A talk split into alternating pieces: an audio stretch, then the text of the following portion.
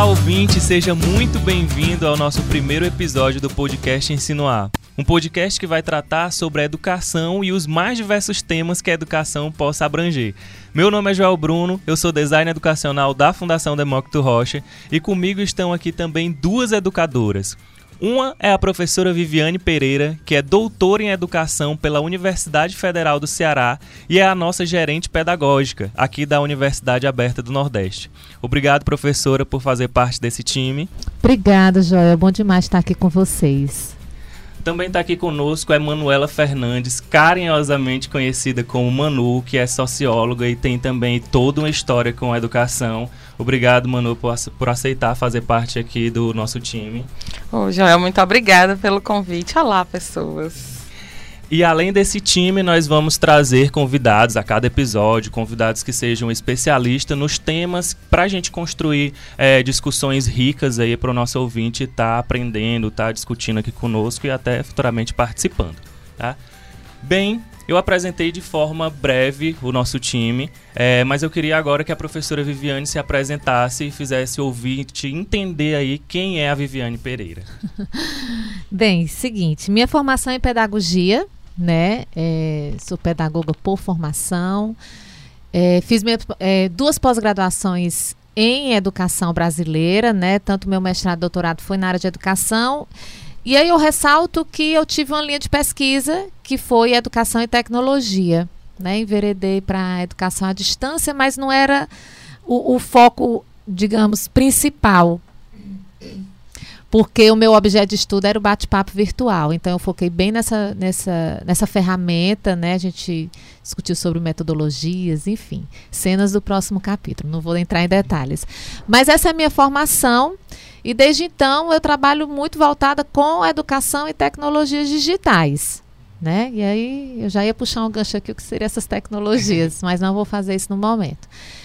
E por conta disso, não é à toa que eu estou aqui né, no Núcleo de Educação à Distância da Fundação Demócrito Rocha, porque minha formação toda foi baseada dentro desse, desse âmbito é, é, de inovações, de tecnologias digitais, repito, mas sempre voltada para a questão da aprendizagem. Passei uma, um período muito extenso na Secretaria da Educação. A, é, a gente fez, eu fazia parte do projeto Luz do Saber, que é um software para alfabetização. Então, assim, tem muitas historinhas, né? Eu já passei por muitos lugares, já aprendi em muitos. em muitas instituições de ensino, por várias escolas, porque também fui consultora do Grupo Positivo. Então, é muita história para contar. A senhora é também isso. teve experiência na sala de aula, não foi Sim, isso? bem no comecinho. Logo quando entrei na faculdade, eu trabalhei na escola como professora da educação infantil, logo depois já era coordenadora, também é, é, é, me meti a ensinar inglês, não sei o que foi que houve nesse percurso, mas a diretora achou que eu podia ensinar inglês para as crianças. Eu acho que era, eu acho que mais do que o conteúdo em si, era a metodologia que eu utilizava. Para você ver, eu acho que isso vai ser discussão para vários podcasts, a importância da metodologia, né? E, então, assim, modéstia à parte, eu acho que eu tenho uma forma de trabalhar que, que é, não sei se a palavra seria atrair, mas que chama a atenção, principalmente de crianças, né? Porque quando eu escolhi pedagogia, meu, minha, meu grande objetivo era trabalhar com criança. E aí acabou dando no que dando, né? Eu, eu, eu logo assim que entrei, ainda na, na, na creche que eu trabalhei como professora, eu entrei no grupo de pesquisa que trabalhava com uso de computador na sala de aula, né, que era o laboratório multimeios. E eu ficava num paralelo, né, tanto eh, focava muito na educação de criança pequena, mas também já estava investigando e pesquisando nessa área de computadores, de utilizar computadores em sala de aula. E aí não saí mais, né? E a, a própria vida foi me levando cada vez mais a entrar nesse universo das tecnologias e, e educação. E por isso aqui estou. Show. E agora, se eu fosse perguntar quem é a Manu, o que você me diria? Bom, a Manu é socióloga, apaixonada pela educação, se apaixonou pela educação ainda em 2012 na faculdade, então é, a minha trajetória com a educação começa ainda na minha formação universitária, onde eu tive contato principalmente com a aprendizagem cooperativa que é uma iniciativa que quem quem está mais ligado aqui na história da educação no Ceará sabe que protagonizou momentos importantes e, e transformadores dentro de, de, de uma educação é, é, realmente propositiva para pessoas de baixa renda, para pessoas do interior do estado. Esse foi o primeiro momento, foi o momento que eu me apaixonei pela educação e me apaixonei por colocar a gente na universidade. Depois disso, é, eu tive algumas vivências dentro do, do PIBID, foi fundamental para realmente conhecer a sala de aula e esse papel mais formal do professor, que não, não foi um papel que, que eu segui dentro da minha formação. Logo depois de formada, eu comecei a trabalhar na Secretaria da Educação, na coordenação de protagonismo estudantil, é, com ações ligadas a mobilizações sociais, a ações culturais, é, a outras formas de expressão do protagonismo do estudante, sempre de escola pública.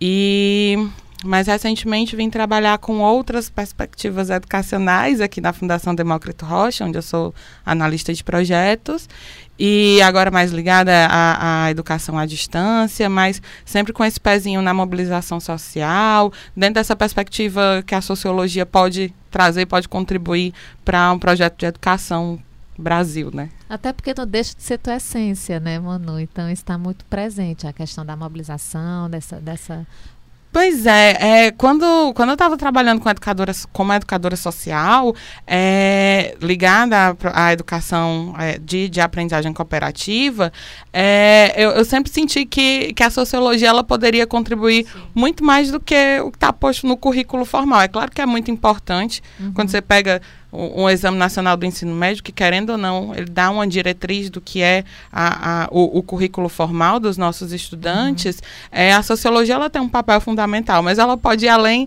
daquelas horas obrigatórias que estão ali e a gente encontra outras formas, outras práticas de, de colocar a sociologia dentro, é, como contribuinte mesmo nesse processo uhum. de, de uhum. educação. Bacana. Bem, e agora quem sou eu, né? Quem é o dono dessa voz? Quem é? é? Como já falei, meu nome é João Bruno, eu sou designer educacional aqui da Fundação Demócrito Rocha, mas hoje eu sou designer educacional, né? Na verdade, eu sou um grande curioso. Tudo que eu vejo eu quero me meter e, e, e ir atrás e fuçar eu comecei a me, me enveredar pela educação na sala de aula mesmo. Já fui professor tanto do Fundamental 2 quanto do ensino médio e comecei nisso. Só que depois eu cheguei aqui na fundação, tive os primeiros contatos com a educação à distância e me encantei.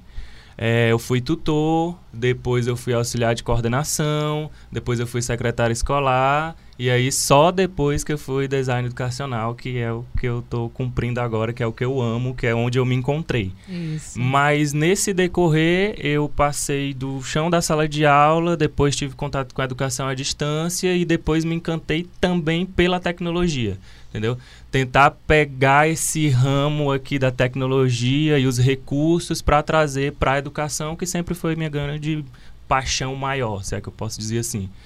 E hoje minha função é literalmente ser o, o tradutor, né, entre a TI e os pedagogos, uhum. porque eu sinto que existe um, uma dificuldade no diálogo entre esses dois grupos, né? O, o, o ATI não entende muito bem a cabeça do pedagogo e o pedagogo também, até pelos termos técnicos, não entende muito como é que pensa um programador, por exemplo, alguém da área de TI. E eu fico bem nesse meio aí, oscilando entre TI educação, TI e educação. Joel, feliz aqueles que têm um, um, profissional com esse perfil na sua instituição, porque realmente é muito desafiador. Durante esse meu percurso, eu, eu tenho eu não ia dizer eu tinha, né? Eu tenho porque ele é, ainda está atuando, não diretamente comigo, que é o Marcos Dionísio. Ele é pedagogo, mas fez mestrado em computação. Então, é uma pessoa que consegue dialogar muito bem, né? É um dos idealizadores, inclusive, do software Luz do Saber, que é um software da Secretaria da Educação.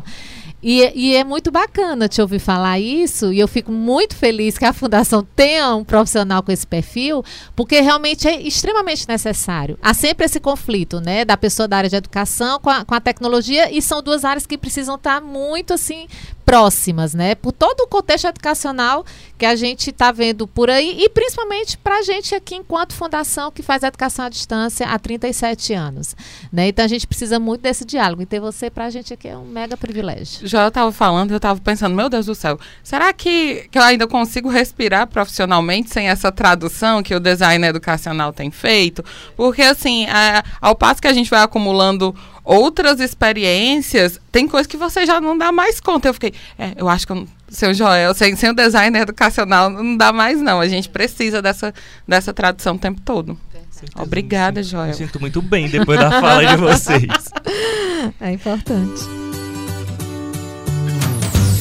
Agora que o ouvinte já conhece um pouco de cada um desse, dos donos dessas vozes, né? Já entendeu basicamente quem é cada um de nós e esse time fixo aqui do podcast Insinuar.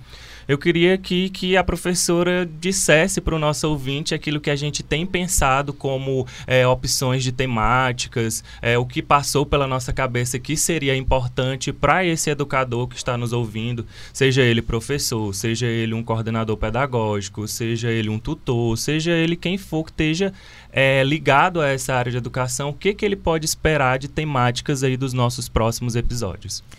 O Ensinoar na verdade, para os nossos ouvintes entenderem um pouquinho, ele é um filho que a gente está balançando faz algum tempinho, né?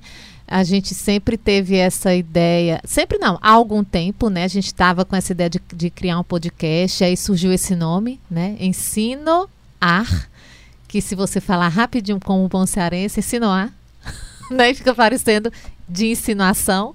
Mas parece que você está insinuando parece alguma coisa. Parece que eu estou insinuando alguma coisa, também um pouco dessa ideia, né? Então, é, a gente pensou em criar, é, é, entrar também nessa área do podcast, né? Nessa pegada, mas trazendo várias é, é, várias temáticas, como o Joel falou, para quem é da área de educação, para quem está pesquisando, para quem tem interesse, para o pai, né, que precisa escutar um pouco mais sobre é, é o que é que está é, é, acontecendo na educação, tendo, tendo como perspectiva de que não é o mundo que está mudando o tempo todo, mas nossos filhos, a sociedade, a educação vai junto. Então a gente precisa estar tá o tempo todo entendendo um pouco esse contexto.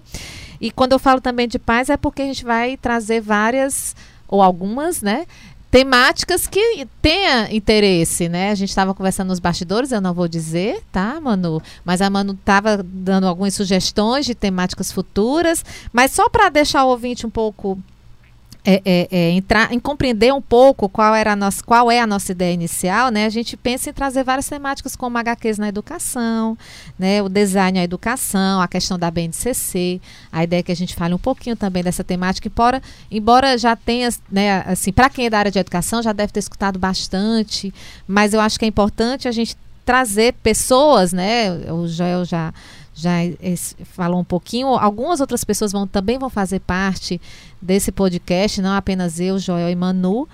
Não apenas, olha, desse tanto de gente, mas tudo bem. E essa questão da BNCC é algo que não se esgota, né, Isso. né, professor? É algo que todo mundo está falando a toda hora e as dúvidas ainda Até porque do ensino surgindo. médio ainda está, né, tá... Ainda tá para dar o ok, né? Ainda tá para dar o ok. Então, enfim, é, gamificação na educação, avaliação na educação, andragogia, que eu acho que é uma temática bacana. Quando a gente fala em educação, pensa-se muito em pedagogia, mas para quem é da área da educação à distância, o estudo da andragogia é muito importante, né? A gente precisa trazer essa, essa temática também para cá. Professora, podia dar só assim um, um verbete, um, um gostinho da diferença dos dois? É bem simples. Como eu, né? Tudo que eu falo é bem simplesinho, tem que ser uma coisa bem direta. A pedagogia, ela é a ciência que estuda a educação, mas bem direcionada à primeira infância, a educação de crianças, né? É tanto que o pedagogo, ele atua até o quinto ano. Né, ele já não entra no fundamental 2, já são as áreas, as licenciaturas. É, então, a pedagogia ela é voltada para a criança. E a andragogia é justamente é, é, a pedagogia do adulto né? Então a Dragogia ela vai fazer esse estudo de jovens e adultos. Então, para a gente aqui da, da, da, da, educação à distância, especificamente a fundação, né? Eu estou sempre me remetendo à fundação, vou, vou me controlar um pouco mais.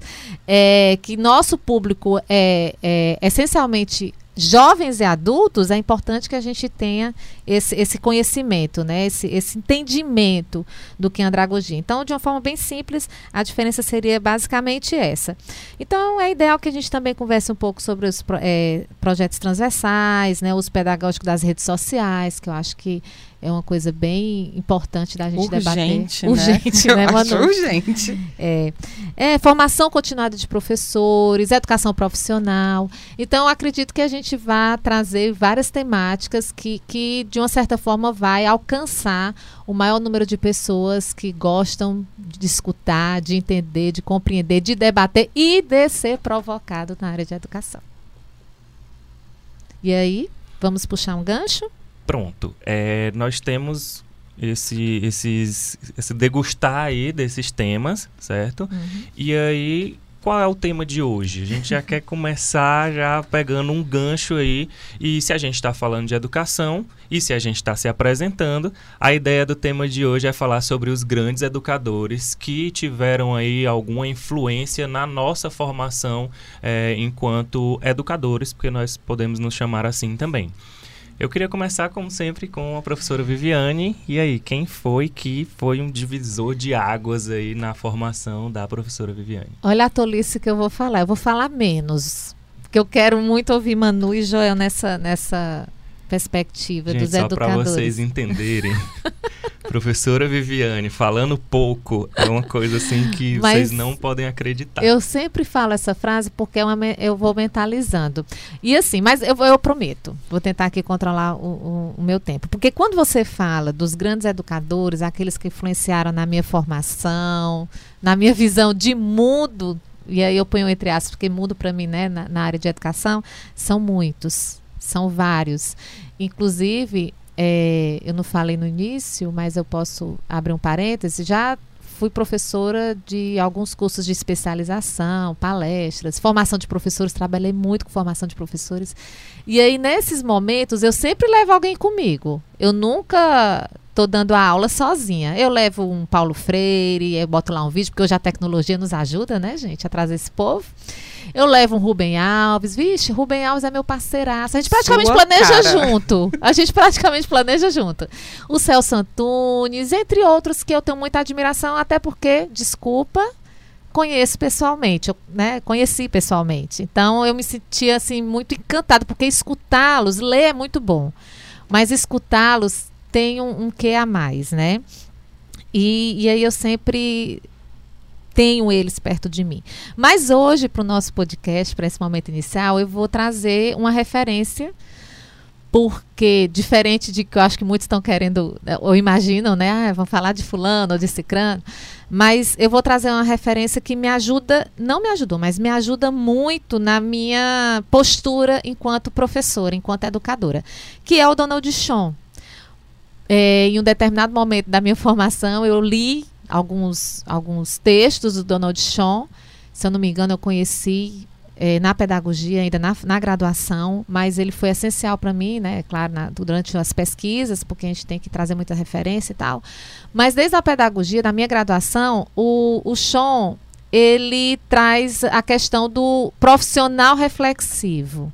Né? Então, se você for ler, ele bate muito nessa tecla da importância da reflexão na ação. Então, ele tem, traz todo um contexto é, é, até mesmo metodológico de como é que o profissional deve se portar até partindo do princípio que isso traz aprendizagem, né? A parte, o erro, a questão do. Nossa, é, é, uma, é, uma, é uma discussão bem ampla.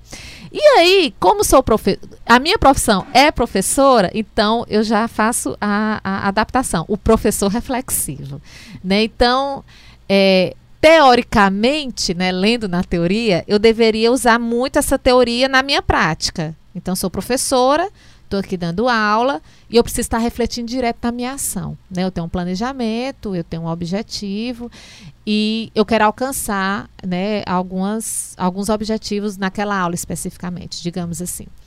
E aí depois eu faço uma reflexão, o que deu certo, o que não deu, o que eu posso melhorar, aconteceu determinada situação. Então tudo isso em situações em sala de aula, gente, né? Eu acho que vocês dois já tiveram experiências em sala de aula ou em qualquer outra. Situações em sala de aula que você se depara, e isso não foi legal. Né? Eu poderia dar vários exemplos aqui, mas eu disse que ia falar pouco. Tô tentando, gente, eu juro por Deus. E isso sempre eu reflito e isso está muito impregnado na questão da, do professor reflexivo, da ação e etc.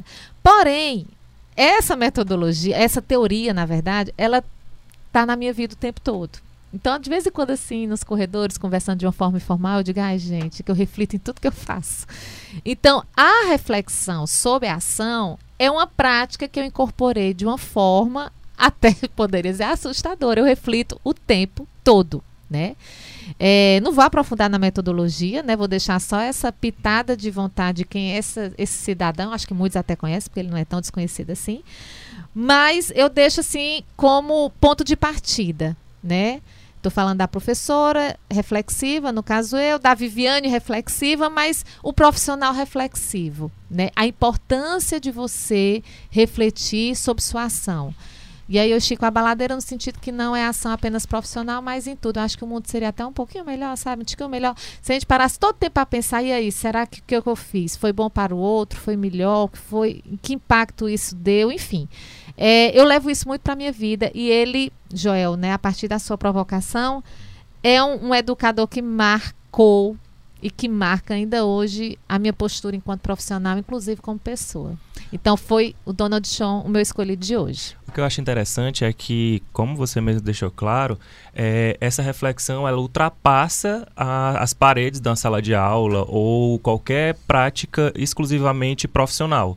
Né? E isso é um tipo de, de reflexão aí, né? Falando sobre reflexão também, é um tipo de pensamento que você pode levar para a vida toda. Mas o que eu queria perguntar para deixar ainda mais claro é a partir de que o professor, com base em que o professor vai fazendo essa reflexão. Por exemplo, ele tem. Hoje a gente é muito. É, sujeito às caixinhas, né? Uhum. Tem aquele método, aí a gente vai quer é, é, aplicar para tudo. E eu, eu senti, eu não sei se é exatamente isso que o autor ele expressa, uhum. que o professor ele pode chegar até com a bagagem em sala de aula, mas a partir, por exemplo, da resposta do aluno, ou a resposta das diversidades que tem ali na sala de aula.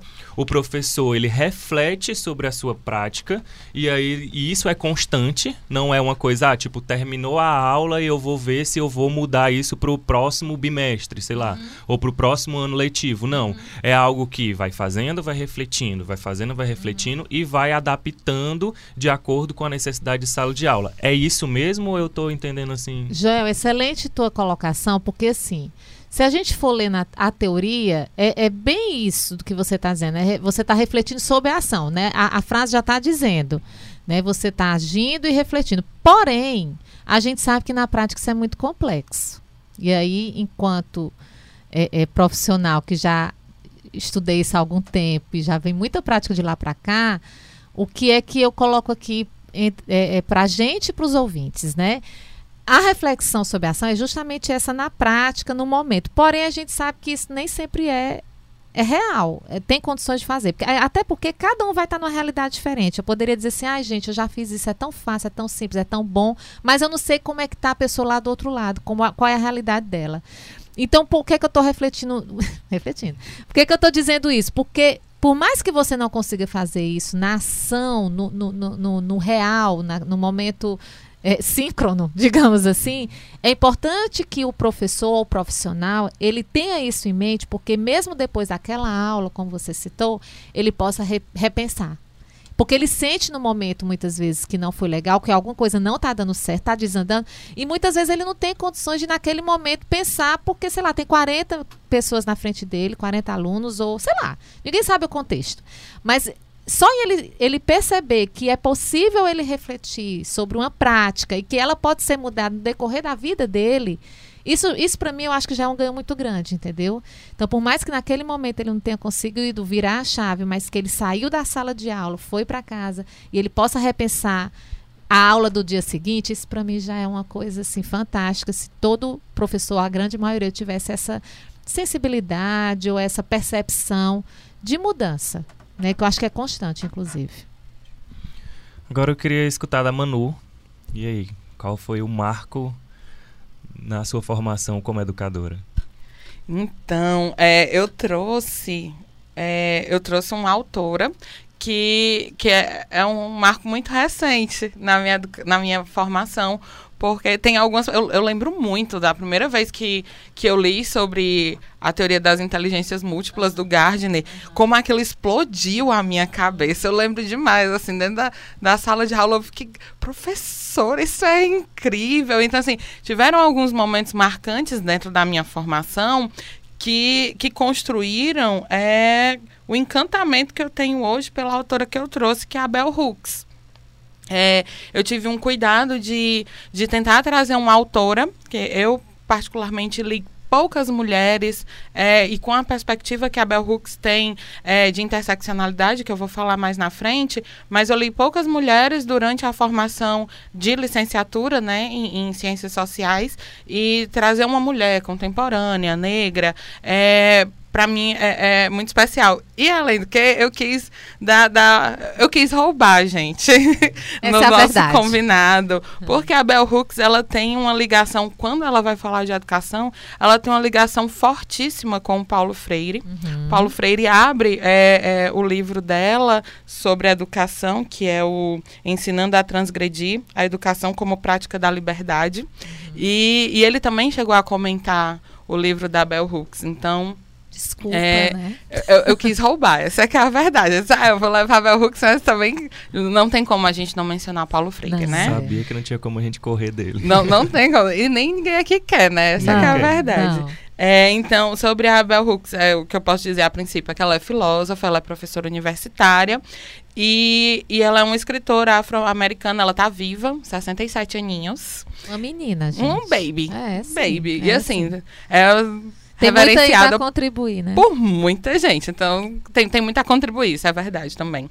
É, basicamente, a Bell Hooks ela é uma teórica feminista, ela é artista, é, artista, é ativista social, mas é, ela teve uma contribuição muito bacana dentro da educação e, e uma, uma, uma contribuição que realmente tem, tem transformado muito do meu olhar e, e das minhas possibilidades dentro de, de um fazer educacional. É, o que eu acho interessante pontuar também é que a Bell, Bell Hooks escreve toda em letra minúscula. Então, quem for procurar é, vai encontrar isso. Não está errado, não, não foi erro de edição nem nada. Bell Hooks é toda em letra minúscula porque o próprio nome já se apresenta como uma, uma subversão do que é, que é uma linguagem normativa, do que é, que é uma linguagem acadêmica. E eu acho que nesse sentido ela traz toda, todo o trabalho, toda a abordagem dela do que é que a gente pode subverter quando a gente quer falar de educação. E a, a Bell Hooks, por quê? Porque eu acho que educação, ela, ela precisa. Ela precisa realmente. Ela, ela precisa ser libertadora, mas ela precisa acontecer com liberdade. E, e hoje em dia a gente consegue falar muito melhor e de uma forma muito mais tranquila em vários setores sobre o que é liberdade. E liberdade tem muito a ver com não oprimir. Então, é, o conceito de, de educação da Bell Hooks, toda, toda a obra da Bell Hooks, na verdade, passa muito por perspectivas é, é, de uma teoria interseccional que eu, eu, trouxe o verbetinho também, porque eu acho que é o caso, né? Tipo, Para quem não conhece, muito prazer, né? Da interseccionalidade. É, é um estudo que, que fala sobre a sobreposição ou sobre a intersecção de de algumas identidades sociais, de identidades sociais, de algumas não, de identidades sociais, e de sistemas que estão relacionados à opressão, à dominação ou à discriminação. Eu não acredito que a gente consiga é, pensar em aprendizado, é, em, em, em, em ensino, é, sem falar sobre uma escola, sobre um, um, ambiente de aprendizagem que possa ser antirracista, antissexista, anticlassista. É, anti-homofobia, anti-xenofobia, anticapacitista. É, são. são é, eu acho que foi uma estratégia de entender que a escola pode ser e deve ser acolhedora, depois que, que eu comecei a, a ler um pouco mais sobre a Bell Hooks.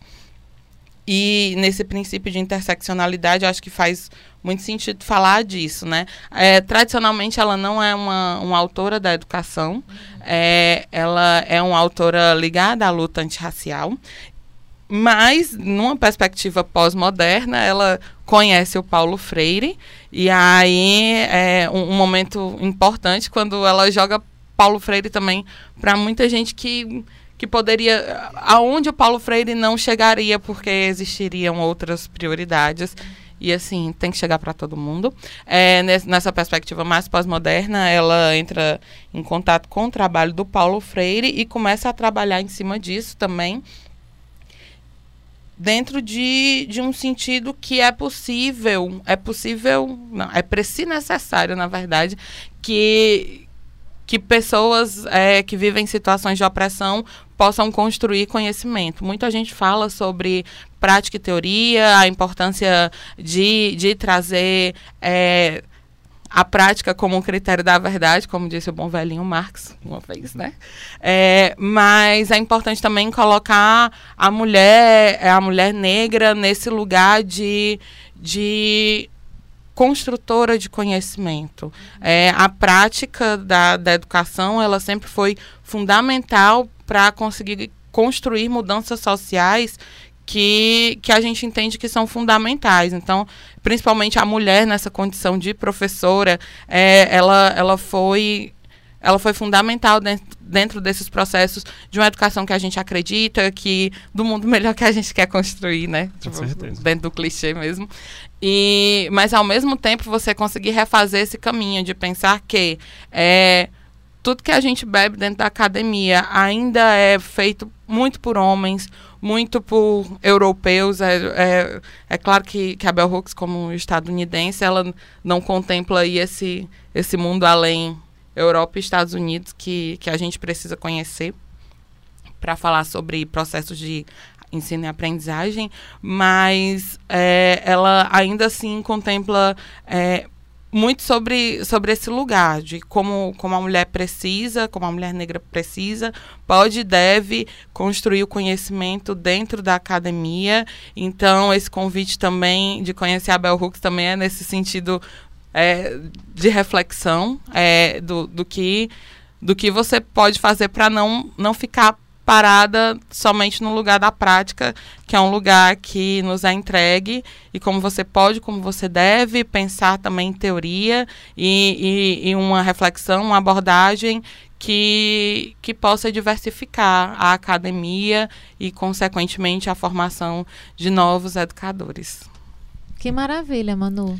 Eu não conhecia. Nem eu. Falando assim, bem, bem uhum. claramente, mas eu tava aqui só escutando, nem intervi nada, porque eu tava entendendo isso e, e, gostando demais de quando tava falando sobre a pegada dela da diversidade. Isso. Porque eu acho que isso é muito importante, você trabalhar desde a escola com a diversidade, uhum. essa questão da aceitação, uhum. é, dar um conhecimento para as crianças, assim, de, um, de uma forma reflexiva, é, é, levantar discussões a respeito da diversidade para que essa criança já tenha desde a base um, tipo assim, falando um termo bem, bem é, assim, básico mesmo, uma cabeça mais aberta para isso.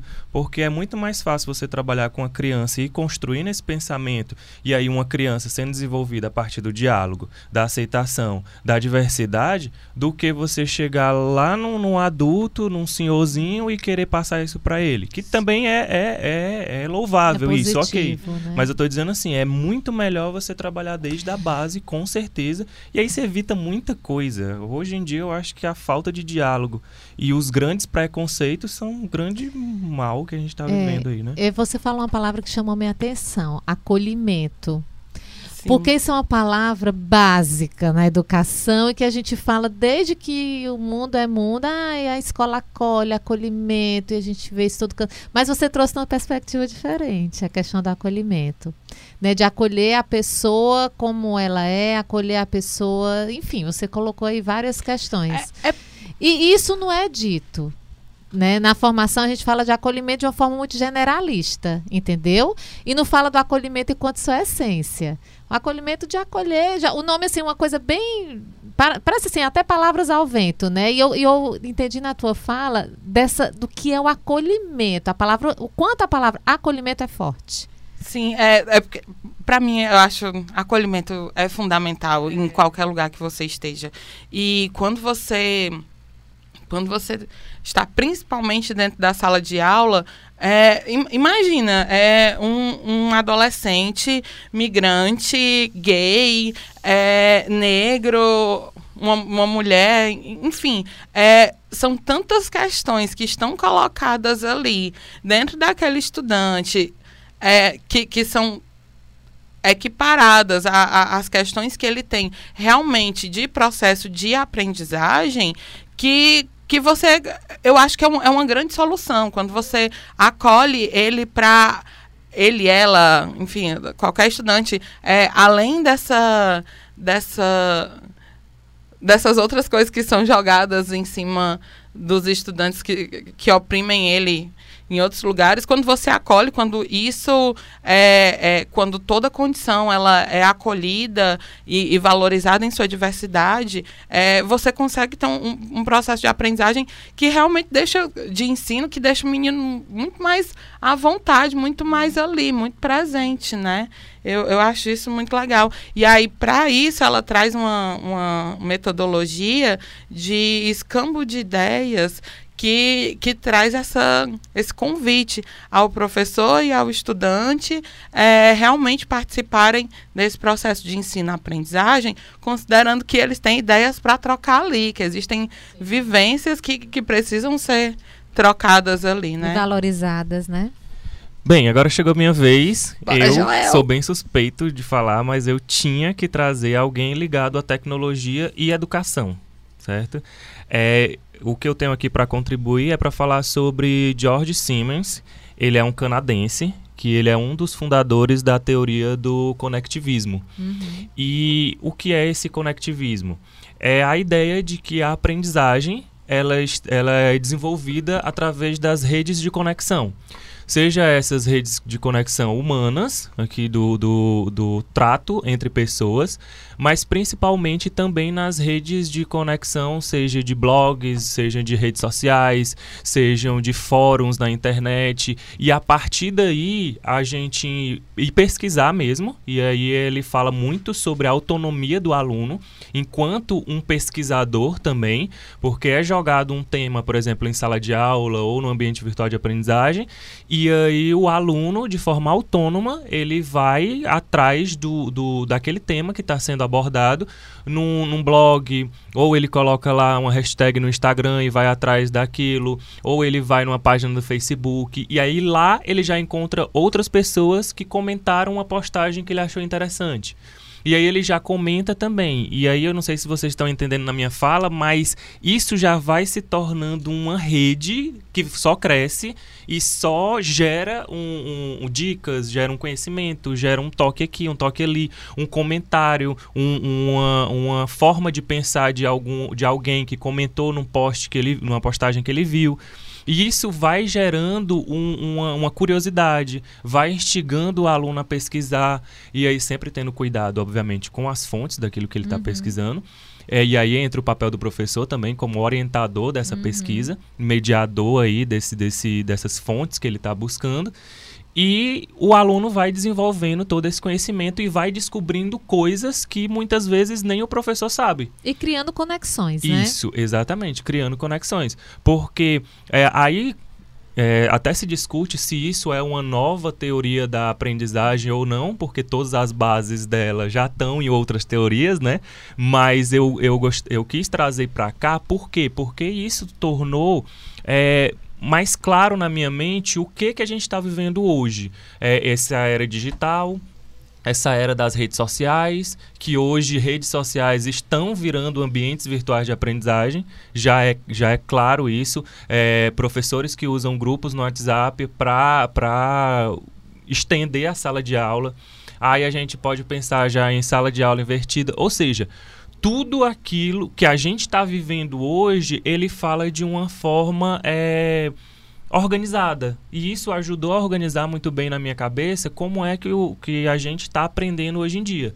Porque hoje em dia não existe mais aquela aula expositiva sozinha e o, e o aluno passivo. Até se pretendem em alguns cantos fazer isso, mas o aluno hoje, por ter um smartphone na mão, por ter acesso às redes sociais, ele tá muito nessas conexões, né, que a gente tá falando. Ele tá muito imerso nessas redes. E aí hoje, se eu falo, sei lá, de um autor qualquer pro, pro um, pro um aluno ou jogo isso em qualquer lugar, a pessoa já ah, já gera uma curiosidade a pessoa, ah, quem é? Ah, vou, vou aqui colocar no YouTube para eu ver um vídeo explicando sobre tal pessoa. Aí no YouTube ele já vê um comentário é, dizendo um link sobre, saiba, um saiba mais sobre aquilo. E ele já clica no link, já vai para outro, já vai para um blog espe específico disso. E essa rede de conexão já é nossa, isso a gente já se apropriou disso. Uhum. E o Siemens ele vem tratar isso de forma intencional ele quer dar uma intencionalidade. Eu olhei agora para a professora. Doida pra falar essa palavra. Ah, eu olhei agora para a professora porque ela fala muito disso, né? Hum. É, da intencionalidade é, do educador. Entendeu? É Isso. É da intencionalidade. Eu confesso que a primeira vez que eu tive contato com a ideia assim, do conectivismo num curso, eu fui o primeiro a não gostar da ideia de primeiro porque a ideia do curso era que se cada um fizesse uma página. Primeiro era um blog, depois viu que os alunos não aderiram muito, porque é algo novo, mesmo sendo assim, da nossa prática, trazer isso para a sala de aula, às vezes o aluno fica, se não tiver uma orientação é, é, muito bem específica, ele, ele acha estranho, ele estranha mesmo essa nova metodologia. Mas depois que eu entendi e que a gente escolheu fazer uma página no Facebook, é, eu, eu entendi que isso já estava na nossa vida e a gente precisava só usar isso de forma é, intencional para o aprendizado. E não é nada mais do que o que a gente já faz, conexões. E isso trazendo para a educação, eu achei muito interessante a organização que ele dá nisso. Exatamente. Quando você falou do, do WhatsApp, das redes sociais, das redes sociais como um todo, é, é, aquela discussão que a gente tem de vez em quando por aqui, né? É, foi criado para um fim, né? Só que aí vai lá um educador mega conectado, né? Cheio de conexões, pensando em coisas diferentes, vendo da necessidade de trazer ferramentas dessa natureza para a sala de aula, porque o aluno dele, né, tá nessa nessa, nessa dimensão. E aí ele transforma aquela ferramenta que não tinha intenção nenhuma de trabalhar com a educação e coloca a intencionalidade educativa, educacional, né? Preferido dizer assim dentro, dentro dessas ferramentas. É como o bate-papo, né? Que eu disse que não ia puxar a, a, a baladeira, não esticar a baladeira, mas vou acabar falando um pouquinho. Porque o bate-papo, quando ele surgiu, os bate-papos virtuais, era justamente era relacionamento. Ele tinha mais essa, essa pegada do. Isso, gente, eu estou falando da década final de 90, tá? Não é de agora, não. E, e aí, é, a gente pega essas ferramentas, e aí eu estou dando o exemplo do bate-papo, que foi minha, é minha pesquisa, e a gente mostra como utilizar ferramentas como essa, que não tinha nada a ver com educação, que é até difícil utilizar, né, para trabalhar a aprendizagem e tudo, para é, mostrar, usar essa ferramenta a favor da educação. Então, tanto o aluno gosta, porque é uma metodologia que ele, ele interage bem e tudo, como o professor ele consegue se apropriar desses outros recursos.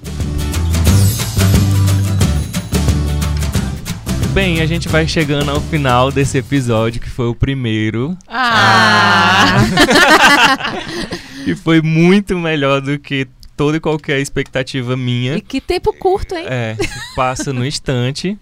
É, eu queria só deixar claro aqui para vocês, é, relembrar algumas coisas que a gente falou nesse episódio de apresentação desse podcast, certo?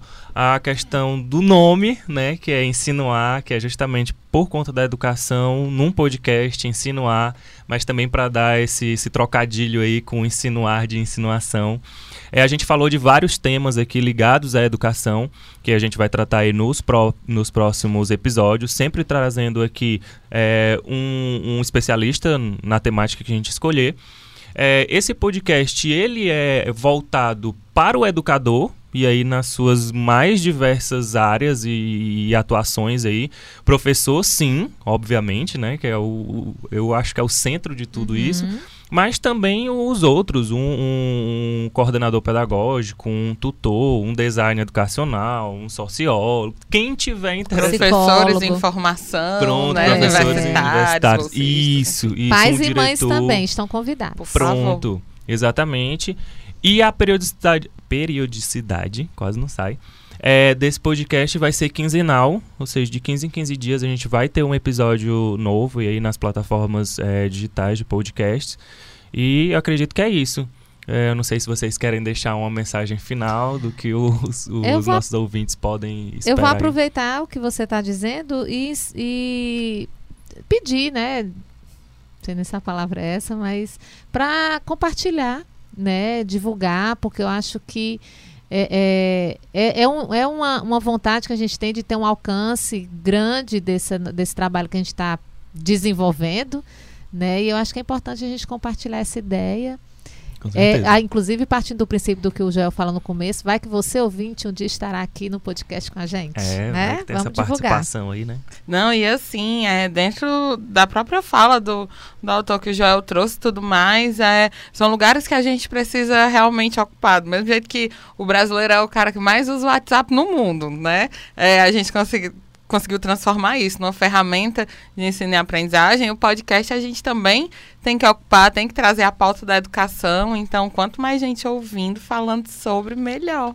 Isso mesmo, Manu. Pronto, então é isso. Fique ligado aí que o nosso próximo episódio vai ser muito bacana, como foi o de hoje. E nós convidamos você para assistir o próximo. Valeu. Tchau, tchau. Tchau.